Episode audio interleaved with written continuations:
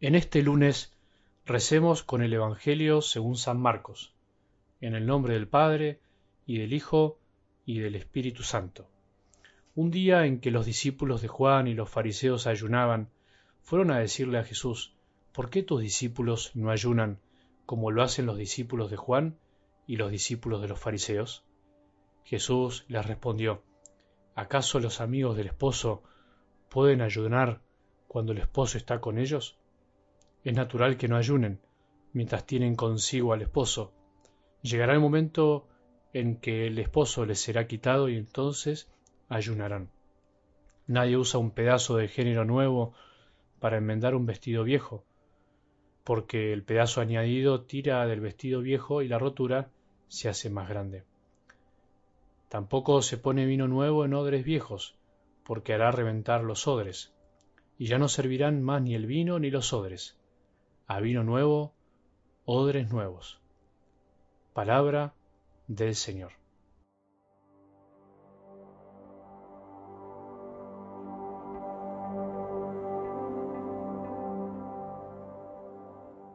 Entusiasma mucho saber que la palabra de Dios se extiende día a día en muchos corazones a lo largo y ancho de todo el mundo.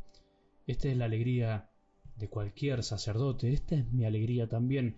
Tengo la certeza de que es la alegría de Jesús, es la alegría también de toda la iglesia. Es lo que viene pasando desde hace dos mil años, de mil modos diferentes, de manera escrita, de manera oral, de corazón a corazón, y hoy con la tecnología.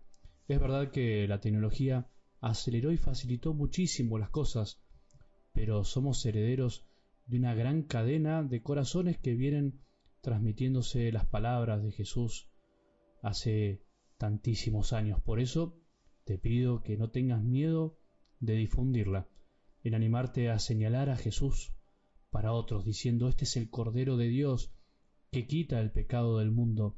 Esa es nuestra misión. La palabra de Dios es como la lluvia, cae en todos lados y moja a todos, a buenos y malos. Solo hay que dejarse empapar un poco más por él. No escaparle a la lluvia. No le escapemos a la palabra de Dios. Jamás puede hacernos mal, aunque a veces no llegue al fondo del alma y pueda doler y nos invite a cambiar. En realidad es para sanarnos, es para darnos vida. Esta semana quiero que nos centremos en esta imagen que utilizamos ayer en el Evangelio de señalar.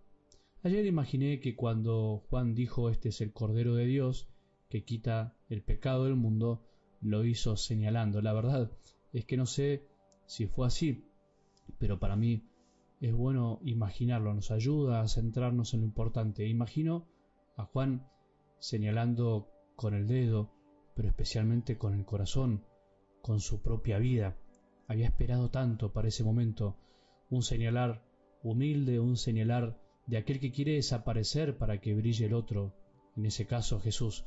Creo que nos puede ayudar mucho esta imagen. En definitiva, alguien alguna vez nos mostró a Jesús, nos lo señaló, y nuestra vida no se completa hasta que no señalamos a otros que también lo necesitan. Ser cristiano es haber sido señalado, elegido, y aprender a elegir y señalar bien a los demás. Misionar es salir a señalar a los demás para mostrarles dónde está el verdadero Salvador. Misionar también es al mismo tiempo nunca creer que ya no se necesita alguno que nos señale a Jesús. Al contrario, es darse cuenta que otros que parecen no saber también son rostro de Cristo, también son corderos mansos de Dios. De algo del Evangelio de hoy voy a tomar la actitud de los que van a preguntarle a Jesús por qué sus discípulos no ayunan como actitud contraria a la de Juan el Bautista, la de señalar con el corazón. El tema del ayuno ya lo traté en muchos otros audios y lo retomaremos en el tiempo de Cuaresma. Esos que preguntan, que no sabemos bien quiénes son, pero que en otros evangelios dice que son los fariseos, son los que señalan con sus comentarios, pero no para que otros encuentren a Jesús, sino para que en el fondo los miren a ellos. El fariseo es el narcisista por naturaleza, o dicho de otro modo, su segunda naturaleza es el narcisismo. Desea mostrarse a sí mismo, ser visto por los demás. ¿Te parece extraño? No te creas, todos llevamos de algún modo un fariseo dentro del corazón. Está siempre ahí latente, queriendo salir a flote.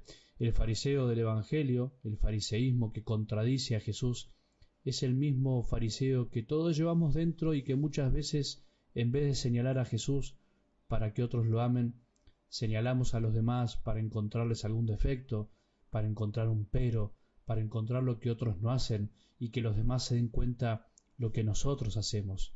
Narcisismo encubierto. Esa forma de señalar no debe ser la de nosotros, los que andamos queriendo amar a Jesús. Cuando señalamos así, muchas veces lo hacemos bajo apariencia de bien. Nos queremos convencer que lo hacemos por un bien, por amor a la verdad, por amor a lo que tiene que ser así, por amor a no sé cuántas cosas más, pero en el fondo es por amor a nosotros mismos, es para que los otros se den cuenta lo bueno que nosotros decimos o creemos ser. Los demás no hacen lo que hay que hacer y yo sí lo hago. Eso está en el fondo de esas expresiones. Qué lindo sería este mundo si en vez de señalar a los demás por lo que no hacen o deberían hacer, nos dedicáramos a señalar a Jesús con el corazón y con nuestras vidas. Qué distinta sería la iglesia si en vez de estar señalándonos entre nosotros por los que hacen o dejan de hacer los demás, por lo distintos que son los otros, nos dedicáramos a rezar y a trabajar más por los otros.